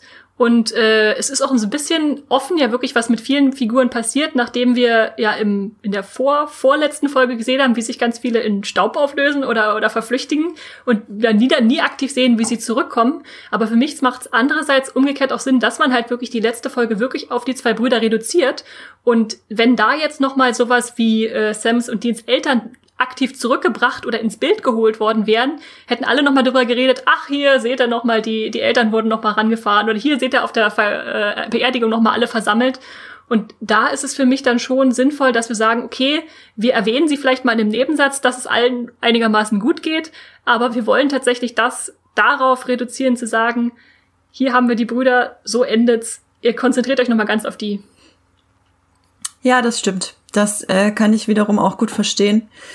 Und da habe ich auch ein Interview gelesen mit einem der beiden Produzenten beziehungsweise Macher, die auch gesagt haben, dass sie am Anfang ein bisschen traurig waren, dass sie ein paar Sachen kleiner halten mussten wegen Corona, aber letztlich waren sie dann doch froh, weil das Ende von Sam und Dean viel ähm, viel intimer geworden ist dadurch, eben dass niemand anders mehr da war. Und dadurch, dass Dean im Himmel auf Bobby trifft, hat man ja eigentlich noch mal diese eine Komponente, diese, diese eine Also diese, diese dritte Hauptfigur, die wir ja ganz am Anfang quasi hatten. Ja, ja. Und ähm, der Bobby ist auch echt eine sehr starke Wahl, finde ich, weil er natürlich irgendwie einsteht für die Anfänge und weil er eine wichtige Figur ist, aber halt nicht so eine durchschlagende Figur, die nochmal sagt, boah, wie in der vorletzten Folge, da ist jetzt Lucifer nochmal aufgetaucht, krass. Sondern das ist einfach Bobby, der, der nette Ziehvater und Onkel, der nochmal erklärt, wie, was jetzt Sache ist. Ja, da hast du recht, das ist wirklich eine starke Wahl. Ich habe auch äh, drüber nachgedacht, warum sie Bobby genommen haben und einerseits dachte ich mir schon, dass er noch mal kommen muss, weil er war der einzige, den sie nicht wiedergebracht haben gefühlt von den von den wichtigen äh, Figuren. Äh, man sah Nein, nur, doch er war ja äh, in der in der drittletzten Episode war er noch mal kurz in diesem Wasserturm zu sehen, wo sich dann alle aufgelöst haben. Aber das war der Parallel Bobby, ne? Ja. Das war der Bobby aus der das war der Bobby aus der Parallelwelt. Und das finde ich halt so interessant, weil damit hätte ich mich, glaube ich, nicht zufrieden gegeben, wenn sie äh, Jim Beaver, den Schauspieler, nur als Parallel-Bobby, aber nicht als den echten Bobby, den wir aus Staffel 1 und 2 und 3 und 4 kennen und 5 äh, ja, und 7 ja. und 8, glaube ich, ähm, wiedergebracht hätten. Ja, das ist insofern wirklich eine starke Wahl, weil es zu den, zu ganz den Anfängen zurückführt, wo ja generell die ganze Folge zurückführt, finde ich. Ja, ja. Umso lustiger ist es ja, dass die letzte Folge von Robert Singer inszeniert wird, nachdem die Figur Bobby Singer benannt ist, also der Produzent und Regisseur von Supernatural, der von Anfang an die Serie begleitet hat. Das war dann auch nochmal ein schöner Bogen, der sich da schloss. Ja, und es gab auch ein paar so herrliche Easter Eggs. Ähm, am Anfang der Folge, wo sie sich als FBI-Agenten mal wieder ausgeben, melden sie sich gegenüber der Polizistin ja als Agent Singer und als Agent Kripke. Also quasi Eric Kripke, der Serienschöpfer von Supernatural, der jetzt mittlerweile The Boys macht und halt Robert Singer, der Produzent, der alle 15 Staffeln dabei war, nachdem die Figur von Bobby benannt ist. Da, ich weiß gar nicht, ob sie das schon mal vorher gemacht haben, dass sie die beiden äh, glaub, Namen nennen. Premiere. Meistens.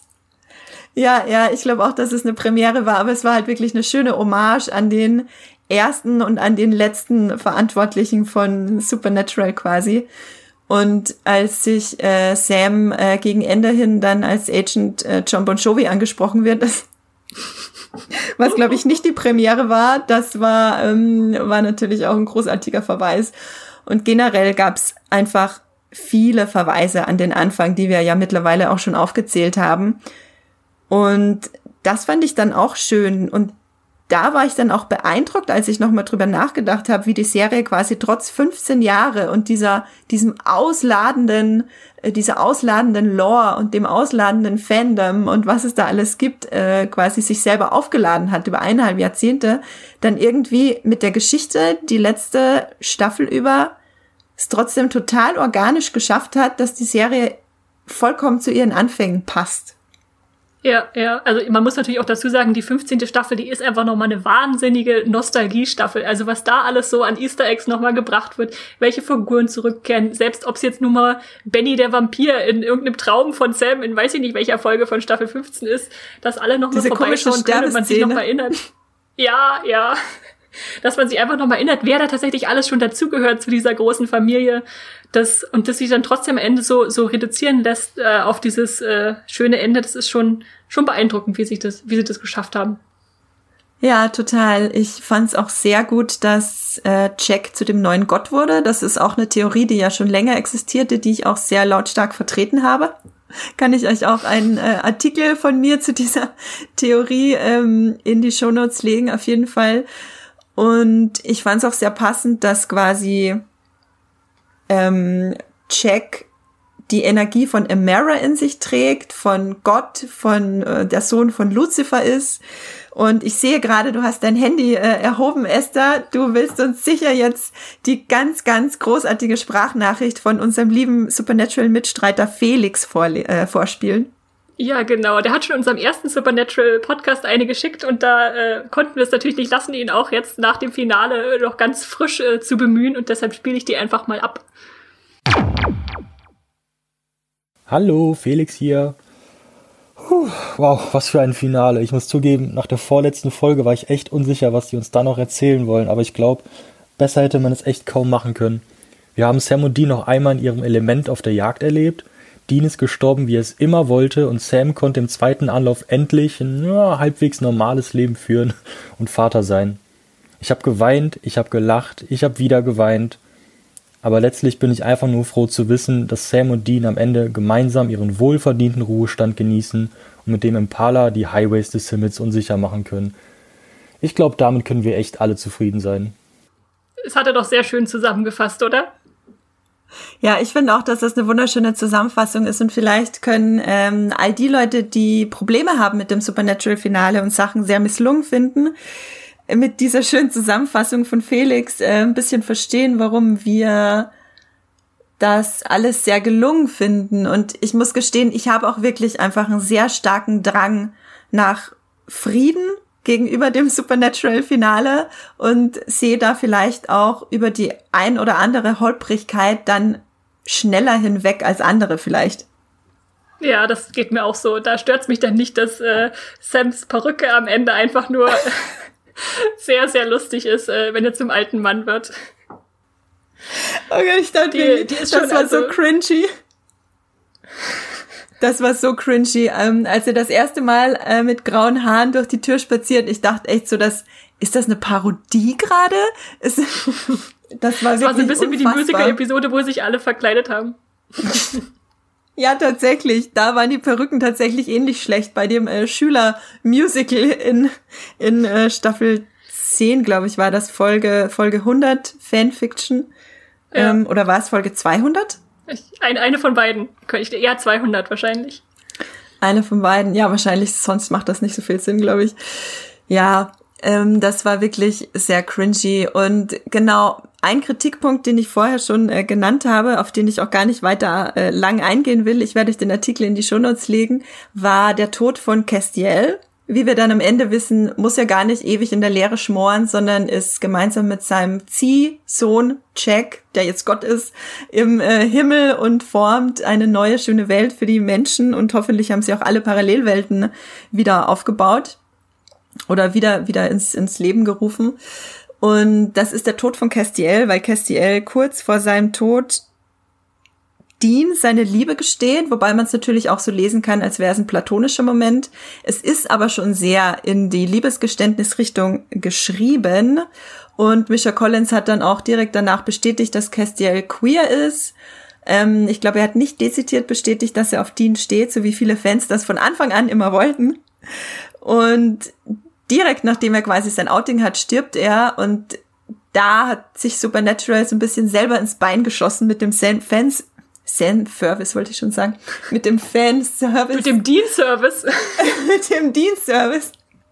mit dem, mit dem Destiel-Service, wie Castiel und Dean ja genannt werden ähm, weil Supernatural halt eine längere Geschichte damit hat, dass sie queere Fans immer wieder anlockt, aber nie wirklich queere Storylines zeigt und äh, was man Queerbaiting nennt und dann gibt es eben dieses Bury Your Gays Trope, dass ähm, queere Charaktere gerne oder übermäßig oft umgebracht werden und das war eine sehr, ich sag mal, eine sehr unglückliche Vermischung aus Fanservice und diesen äh, Tropen, die die Autoren, Autorinnen da begangen haben.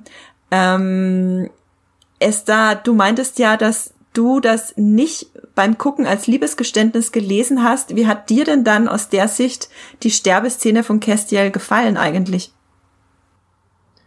Also ich glaube, dass Sterbeszenen gefallen ist immer schwer zu sagen. Aber für mich war das echt so ein Moment, wo er es ausgesprochen hat, dieses I love you da bin ich tatsächlich echt ganz stutzig geworden und dachte, krass, das, diese Worte sind noch nie so gefallen in Supernatural. Also es war schon irgendwie so eine Zäsur, so ein Einschnitt, nur für mich war es dann wahrscheinlich eher so ein ähm, nochmal Bestätigung dieser wirklich innigen, innigen Verbindung, die die beiden da über die letzten Staffeln aufgebaut haben. Und dann war es natürlich einfach äh, sein Abschied, auch ein Schritt auf dem Weg zu, wir wollen am Ende nur noch Sam und Dean übrig haben und natürlich auch ein Moment, wo man dann den äh, Dean noch mal strahlen lassen konnte in seiner Trauer, so, so blöd das jetzt klingt. Weil wir hatten ja echt in den letzten Folgen jetzt ganz viele Momente, wo Leute verschwunden sind und dann die Gesichter von äh, Jared Padalecki und Jensen Ackles einfach so zu so einer Trauerwand wurden, die noch mal alle Emotionen rausgelassen haben, die, die wir auch äh, empfunden haben wahrscheinlich in dem Moment. Ja, total. Und ich habe auch von jemand anderem in den Kommentaren beim Movie-Pilot gelesen, dass er oder sie das so verstanden hat, als wäre es quasi symbolisch für Castiels Liebesgeständnis an die Menschheit und dass er quasi jetzt, wo er weiß, dass die Menschheit das Wahre ist ähm, und ihm das wahre Glück gibt, quasi, dass er dann in Frieden sterben kann. Das fand ich eigentlich eine ganz nette Deutungsweise und ich werde mich einfach daran jetzt festhalten, weil dann muss ich mich nicht länger, äh, muss ich äh, mich nicht länger drüber aufregen und kann meine Nerven ein bisschen schonen und konzentriere mich einfach auf das Ende Ende, das ich wirklich sehr, sehr schön fand. Und eine Sache, bevor wir übergehen dazu, was Jensen Ackles und Chad Padalecki eigentlich nach Supernatural jetzt machen, was ja auch ganz spannend ist, wohin es geht mit den beiden.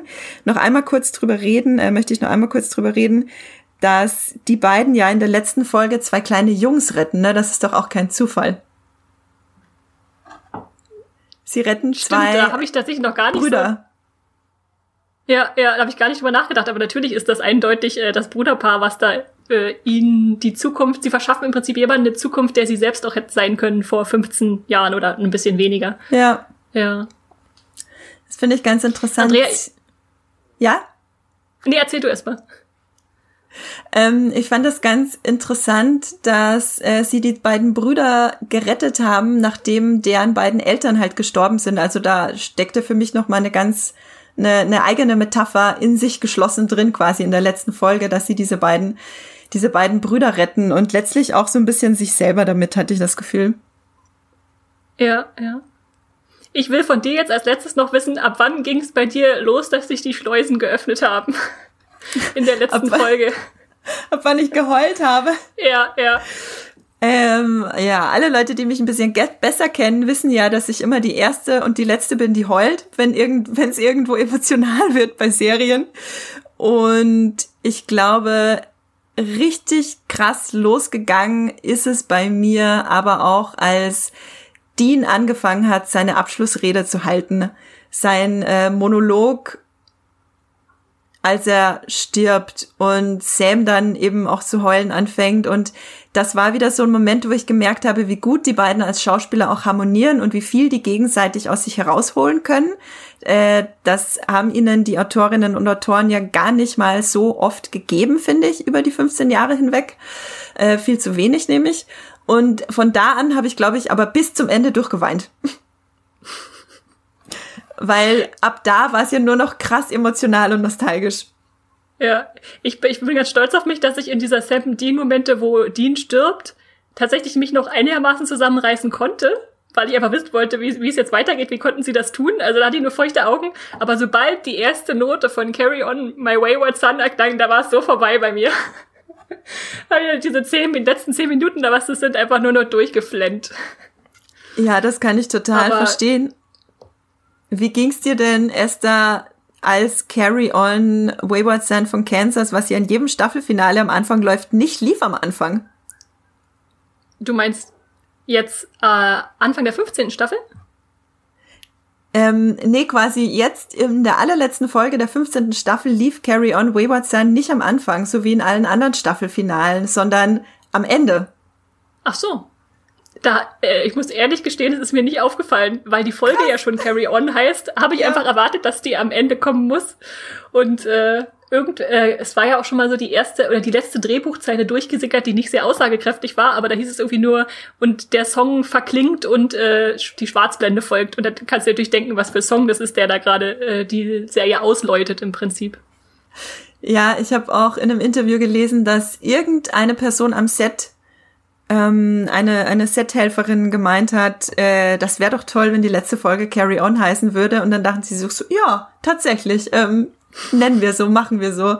Äh, muss ich den Artikel noch mal suchen, den kann ich euch auch in die Shownotes lesen. Das fand ich, legen, das fand ich sehr äh, charmant. Da sagt er auch noch mal den Namen der Mitarbeiterin, die den Vorschlag gegeben hat. Und ich finde, das ist wirklich der einzig wahre Titel für den Abschluss, oder? Carry On. Ja, ja, also alles andere hätte sich einfach falsch angefühlt. Mich würde jetzt als allerletztes noch interessieren, wie stehst du zu dieser Abspannszene, die ja tatsächlich dann noch folgt, obwohl die Serie schon zu Ende ist? Also wir sehen ja Sam und Dean auf der Brücke, haben sich umarmt, alles ist gut, alle sind frei. Dann kommt, äh, kommen die ersten Credits und dann haben wir noch mal eine Szene, wo Sam und Dean, also die Schauspieler äh, Jensen Ackles und Jared Padalecki mit der Crew drumherum auf der Brücke stehen und sich tatsächlich noch mal in die Kamera verabschieden und sagen, danke für diese Zeit und für dieses Fan- und Familiengefühl, was ihr uns gegeben habt. Konntest du damit schon gleich im Anschluss so an die Serie umgehen? Weil bei mir war es tatsächlich so ein kurzer Stutzer, dass ich dachte, ja, es ist irgendwie ein schöner Moment, aber ich äh, wollte eigentlich gerade erstmal noch die Handlung verarbeiten. Das finde ich sehr interessant und gut, dass du das nochmal ansprichst. Ich fand das ganz, ganz, ganz großartig und das hat für mich auch gezeigt, wie besonders Supernatural ist. Ich glaube, dass für mich äh, einfach dieser ganze Fandom, die Schauspieler, wie die Schauspieler auf die Serie gucken, wie sich das alles gegenseitig beeinflusst hat. Ich glaube, das ist in meinem Kopf alles so sehr verknotet und untrennbar miteinander verbunden, dass mich das nicht so gestört hat, dass es plötzlich irgendwie so von Sam und Dean sind tot und, und umarmen sich äh, bis in alle Ewigkeit über zu ähm, Chad Padalecki und Chanton Ackles offensichtlich direkt nachdem sie diese Szene gedreht haben, reden zu uns in die Kamera und verabschieden sich. Das fühlte sich extrem, wie soll ich sagen, das fühlte sich so vertraut und intim an irgendwie und ist Supernatural auch wirklich die einzige Serie, bei der ich das jemals erlebt habe, dass das gemacht wird. Ja, habe ich auch noch nirgendwo anders gesehen. Und so im Nachhinein dachte ich dann auch, es ist natürlich auch, während ich gerade noch da sitze und meine Tränen aufwische, ein Moment, um zu sagen, es geht ihm doch gut, ist doch alles in Ordnung. Sind ja nur Schauspieler, die jetzt auch in ihrem Leben weiterleben und äh, wieder vorausschauen äh, können, was als nächstes kommt. Das ist eine sehr gute Überleitung, Esther. Ähm, was machen Sie denn als nächstes? Also, Sie haben ja beide schon Projekte in der Pipeline, die wirklich sehr weit auseinandergehen, wie ich finde. Ähm, aber beide. Ich finde auch, die könnten nicht konträrer sein. Aber beide verlassen sie in gewisser Weise ihren Hafen nicht, weil Jensen Ackles dreht wieder mit Supernatural-Schöpfer Eric Kripke und Chad Padalecki dreht eine Serie bei The CW, wo er auch die letzten 15 Jahre Supernatural gedreht hat. Esther, willst du uns vielleicht ganz oder unseren Zuhörerinnen und Zuhörern ganz kurz sagen, was die denn jetzt machen als nächstes? Ja, es sind tatsächlich wieder zwei Serienprojekte, nur halt zwei unterschiedliche, wo die zwei da jetzt sich reinbegeben. Ähm, Jared Padalecki wird eine Serie drehen, die nennt sich Walker bei The CW äh, wo er einen Witwer in Texas spielt, der mit seiner Familie sich versucht zusammenzuraufen und gleichzeitig versucht herauszufinden, was mit seiner Frau passiert ist, ob Selbstmord war, ob sie sich umgebracht hat. Klingt nach einem sehr klassischen Format. Es ist, glaube ich, ähm, ein Remake oder so eine Art Reboot ähm, der Serie Walker Texas Ranger, dieser berühmten Chuck, Chuck Norris Serie. ähm, genau. Und und Jensen Eccles umgedreht ist jetzt bei The Boys dabei, hatte Andrea ja schon erwähnt, dass das auch von Eric Kripke mit erschaffen wurde. Da wird er in der dritten Staffel auftauchen und den Soldier Boy spielen. Andrea, kannst du mir kurz sagen, was der Soldier Boy sein wird? Weiß man da schon irgendwas? Ähm, also, ich habe die Comics von The Boys, die Comics-Vorlage von The Boys nicht gelesen. Ich glaube, Soldier Boy ist auf jeden Fall ein Bösewicht. Ähm, und ich will auch gar nicht zu viel verraten. Aber ich denke, dass sie in der Serie eine andere Version als in den Comics nehmen werden, weil ich glaube, in den Comics ist es eine sehr alte Figur, ähm, die, zu, die zur, ähm, nicht, dass ich jetzt was Falsches sage, zur Nazi-Zeit Superheld ist und da vielleicht auch auf der falschen Seite steht. Und es wird, glaube ich, eine extrem düstere, ironische, zynische, komödiantische und bitterböse Rolle werden für Jensen Ackles. Und das ist ja nun so gar nicht das, wo wir ihn kennen. Ja, ja. Ich find's auch faszinierend, wie unterschiedlich die Serien sind, die sich jetzt als nächstes ausgesucht haben. Also The Boys steht für mich so ein bisschen für das, was gerade so am krassesten abgeht im Serienbereich mit äh, Modernisierung und äh, offen über irgendwas äh, reden und äh, die modernsten Sachen auswerten. Und der, da hingegen, also wenn man das mit Walker vergleicht, ist es für mich eigentlich eher so ein Festhalten an so 2000er Werten, so an alte, sich an altes Klammern. Äh, ja, deshalb bin ich dann mal gespannt. Ich äh, ich werde natürlich mir Walker angucken, aber bisher bin ich noch nicht so angefixt, muss ich zugeben, da, äh, dass das was Großes werden könnte. Nee, ich auch nicht tatsächlich. Ich finde das auch interessant, dass äh, Jensen Ackles in eine bestehende Serie eintaucht und Chad Padalecki gleich als Protagonist quasi seine eigene Serie äh, wieder in Angriff nimmt. Das fand ich auch sehr interessant, als würde Jensen Ackles sagen, okay, ich nehme eine Rolle, die dauert, ich schätze mal, die dauert eine Staffel. Ich denke, ähm, dass er nicht unbedingt länger dabei sein wird bei The Boys. Und dann gucke ich mal, was ich danach wieder als nächstes mache, wohingegen Chad Padalecki gleich wieder in die nächste Stabilität äh, rein, äh, ja, rein ja. sich rein kuschelt. Stimmt, ist auch eine spannende Deutungsweise, ja, ja. Ja, fand ich ganz interessant. Von daher passt es irgendwie auch wieder zu den Charakteren von Sam und Dean, finde ich irgendwie. Wenn man Total. sich das, wenn man sich das so überlegt. Okay, ich glaube, damit beschließen wir unseren heutigen Supernatural-Teil, Esther. Oder hast du noch eine Sache, die dir am Herzen liegt? Nein, ich glaube nicht. Äh, schließt euren Frieden damit. Äh, wenn ihr denkt, es geht nicht mehr, dann fangt einfach die Serie nochmal von vorne an. Äh, ich, nachdem ich gestern die erste Folge nochmal geguckt habe, dachte ich, irgendwann mache ich das nochmal, alle, alle fünfte Staffeln nochmal durchzugucken. Aber jetzt heißt es erstmal Abschied nehmen. Jetzt heißt es erstmal Abschied nehmen und ich finde, dass äh, mir persönlich hat das Supernatural-Finale es sehr, sehr einfach gemacht, Abschied zu nehmen von der Serie und auch von Sam und Dean vor allem, weil es auch so ein definitives Finale war. Sie sind beide tot, sie sind beide im Himmel. Da gibt's keinen Na, aber vielleicht. Und mm, mm, ich meine, natürlich können sie jederzeit wiederbelebt werden. Es ist supernatural, aber es fühlte sich wahnsinnig definitiv an und sie haben zum ersten Mal Frieden geschlossen und dadurch konnte ich auch zum ersten Mal Frieden schließen. Und ähm, deshalb war das für mich auch einfach eine wirklich schöne, runde Sache. So, Puh, einmal, einmal kräftig durchatmen. Äh, jetzt haben wir es wirklich geschafft. Ich habe das ganze Jahr auf diesen äh, Podcast hingefiebert, muss ich gestehen. Und dann wollen wir, auch wenn es sich ein bisschen falsch anfühlt, nach Supernatural wollen wir allen Leuten noch mal ein kurzes Leuchtfeuer im Streamgestöber mitnehmen und euch sagen, was wir außer dem Supernatural Finale noch gestreamt haben, bevor wir uns ähm, nochmal die Fanpost zu Gemüte führen, die wir nach dem Dexter-Podcast zuhauf bekommen haben von euch, worüber wir uns sehr gefreut haben. Ähm, Esther, auch wenn es ganz komisch ist, jetzt über eine andere Serie zu reden, hast du noch einen akuten Streaming-Tipp, den du teilen möchtest? Also ich weiß nicht, ob ich es Empfehlung nennen würde, aber äh, du darfst mich ruhig auslachen. Ich habe vorgestern Abend oder so das Weihnachtshaus gesehen, weil ich nämlich in meine, ich bin in meine in meine äh, Movie Pilot Home App reingegangen und habe einfach mal geguckt, was es denn noch so von Jared Padalecki und Jensen Ackles zu streamen gibt. Und äh, bin dann auf diesen komischen Weihnachtsfilm gestoßen, in dem Jared Padalecki äh, 2008 mitgespielt hat, wo er auch noch sehr jung war. Und dachte, ja, Weihnachten ist noch ein Monat hin, äh, kann man mal machen. Und es war dann ein erwartbar überkitschter Weihnachtsfilm von einem Maler, der versucht, äh, das Haus seiner Familie zu retten, aber hat dann auch irgendwie gepasst, so von der Stimmung her. Also, wenn ihr Jared Padalecki noch mal in einer ganz anderen jungen Rolle sehen wollt, dann guckt euch das Weihnachtshaus bei Amazon an. Ansonsten kann ich mit Jared Padalecki natürlich vor allem die Gilmore Girls extrem empfehlen. Da hat, da hat er seinen Durchbruch damals als äh, Dean nicht als Dean. Sam, als Dean ja. in äh, den Gilmore Girls. genau. Ähm, ich finde das interessant, dass du so was Kitschiges geguckt hast, weil ich gucke gerade das Kitschigste auf der ganzen Welt, was man sich vorstellen kann. Und ich weiß, du hast die erste Staffel auch gesehen. Und zwar gucke ich gerade New Amsterdam.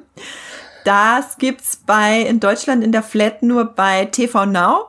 Und äh, in der Hauptrolle ist der Blacklist-Aussteiger Ryan Eggold, der hat Tom Keen in Blacklist gespielt, zu sehen. Und er ist der neue äh, Medical Director, ist Chefarzt oder sowas in die Richtung, von dem äh, größten öffentlichen äh, Public Hospital in New York, dem New Amsterdam. Und er ist sehr progressiv, er ist sehr hibbelig, er ist sehr krank. Also er hat Krebs. Ähm, und es ist unglaublich kitschig, es ist ein absoluter Kritikerflop, aber es ist extrem erfolgreich von den Quoten her und ich gebe mir jetzt jeden Abend eine Folge und die volle Dröhnung Kitsch. Und vielleicht ist das, hat das auch mit dem Supernatural-Ende zu tun. dass ich gerade so ein bisschen, ähm, so ein bisschen meine Kitsch-Stabilität gerade irgendwie so ein bisschen einfordere im nahenden Advent auch. Ja, damit ja, habt ihr noch. brauchen wir einfach etwas mehr Kitsch in unserem Leben. Ja, und übrigens, ähm, wenn ihr jetzt nach Supernatural ein großes Loch im Herzen habt, dann empfehle ich euch The Blacklist. Um das nochmal zu erwähnen. Ähm, Esther wird vielleicht jetzt Grey's Anatomy oder so empfehlen. Da ist sie ja auch schon in Staffel 17. Blacklist gibt's erst sieben Staffeln.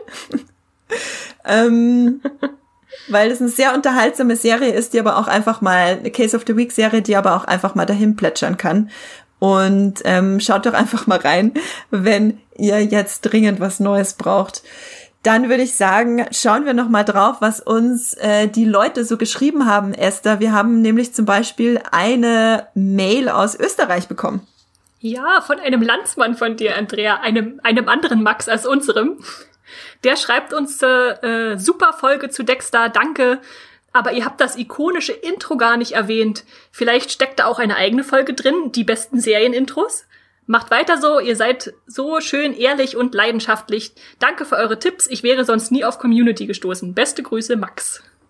Vielen Dank für vielen Dank für diese Zuschrift, Max. Auf jeden Fall haben wir uns da gefreut und äh, du musst uns glauben, das Intro lief die ganze Zeit in unseren Köpfen natürlich mit, während der Podcast äh, lief und manchmal vergisst man sowas da einfach da auch nochmal zu erwähnen, aber es ist natürlich sehr ikonisch. Und was hältst du von der Idee da, von den Serienintro, Andrea? Wollen wir das mal machen?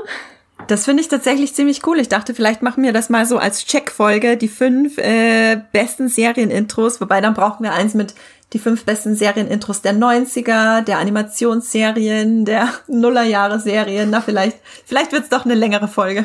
Ja, ja, du darfst, äh, witzigerweise wäre ich da auch gut vorbereitet. Ich habe nämlich in der Uni, ich habe ja Filmwissenschaften studiert, mal einen Vortrag gehalten über Serienintros. Oh, wow. Äh, da, da könnte ich auf jeden Fall drauf zurückgreifen. Ja, und da war Dexter natürlich vertreten, habe ich in voller Länge ausgespielt vor der ganzen, äh, von dem ganzen Kurs.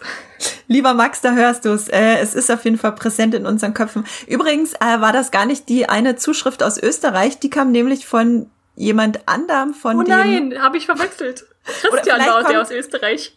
Vielleicht kommt Max auch aus Österreich, wer weiß. Wir wollen niemand Unrecht tun. Ähm, genau, der Christian kommt auch aus Österreich. Vielleicht willst du das ja auch noch mal kurz, weil wir schon drüber reden, äh, uns ne, erzählen, was der Christian schreibt. Ja, ja, also Max, entschuldige, wo auch immer du herkommst, danke für deine Zuschrift. Und Christian aus Österreich schreibt, ähm, ich finde, ihr macht das spitze und höre oft euren Podcast.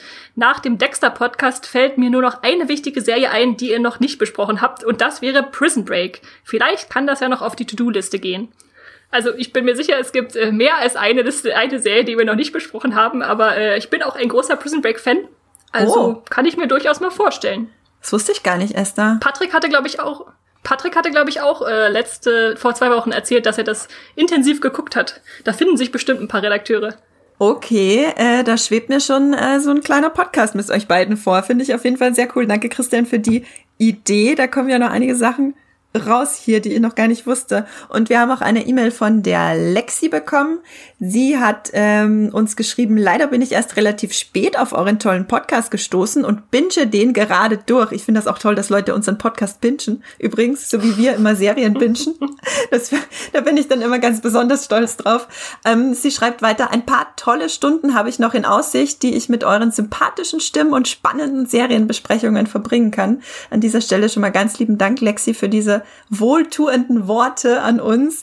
Und ganz interessant finde ich, sie hat uns eigentlich eine sehr, sehr, sehr lange und ausführliche E-Mail geschrieben, ähm, nachdem sie unseren Lost-Podcast gehört hat. Und zwar, dass es in Once Upon a Time, dieser äh, Märchendramaserie, extrem viele Referenzen und Überschneidungen zu Lost gibt. Und ich werde euch den Link, den sie uns geschickt hat, in die Shownotes legen, damit ihr euch das auch anschauen könnt, wenn es euch interessiert. Äh, ich wusste nicht, äh, dass es da so viele Überschneidungen gibt. Wusstest du das, Esther, dass die Serien so viel miteinander zu tun haben? Nee, hätte ich mich jetzt nicht dran erinnern können. Ich hab's aber auch nur bis zur dritten Staffel oder so geguckt. Da müssten wir dann mal bei Max nachfragen. Da ist jetzt ja eine seiner absoluten Lieblingsserien, wenn ich das richtig in Erinnerung habe. Ja, also es gibt locker ein Dutzend äh, Darstellerüberschneidungen schon mal und ähm, auch ganz die Zahlen von Lost und ganz viele Sachen kommen in Once Upon a Time immer wieder vor. Das äh, finde ich, ja, fand ich auf jeden Fall extrem interessant. Danke, Lexi, an diese E-Mail. Da habe ich auf jeden Fall was gelernt.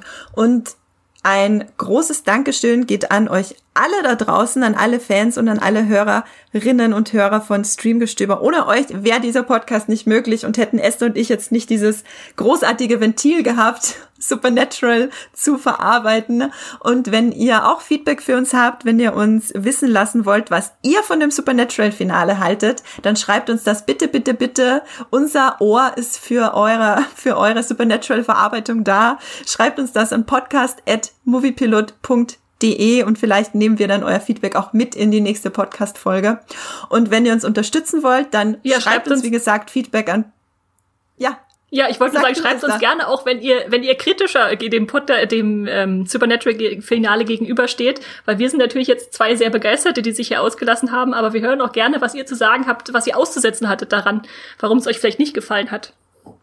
Ja, da, äh, danke. Das finde ich tatsächlich einen sehr, sehr guten Hinweis. Dann schreibt uns das ebenfalls an podcast.moviepilot.de. auch wenn ihr generell Verbesserungswünsche für unseren Podcast habt, für unser äh, äh, muckeliges äh, Streamgestöber.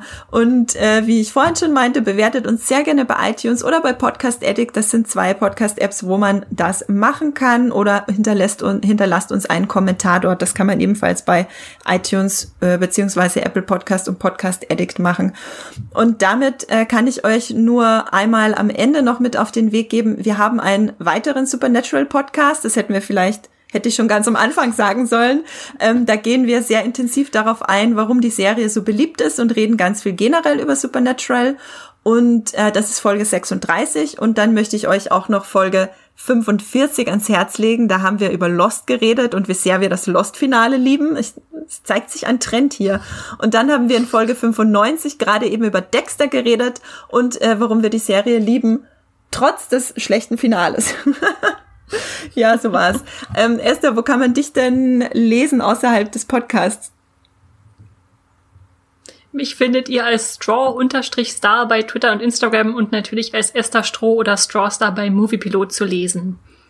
Ja, mich findet ihr als Andrea unterstrich Voeger beziehungsweise Andrea Voeger bei Instagram und wie heißt das, Twitter, bei Twitter, wo es jetzt nicht nur Tweets, sondern auch Fleets gibt seit neuestem und bei Moviepilot unter Science Fiction klein und zusammengeschrieben.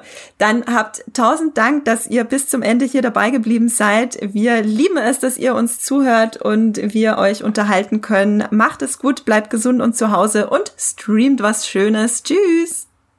Carry on! Das war die neue Folge Streamgestöber. Abonniert uns bei Spotify, Apple oder der Podcast-App eures Vertrauens und wir freuen uns auch ganz besonders über eure Bewertungen. Die Musik wurde aufgenommen und produziert von Tomatenplatten. Feedback und Wünsche gehen an podcast.moviepilot.de. Wie ihr mit eurer Sprachnachricht im Podcast landet, erfahrt ihr in den Shownotes und unter www.moviepilot.de slash podcast.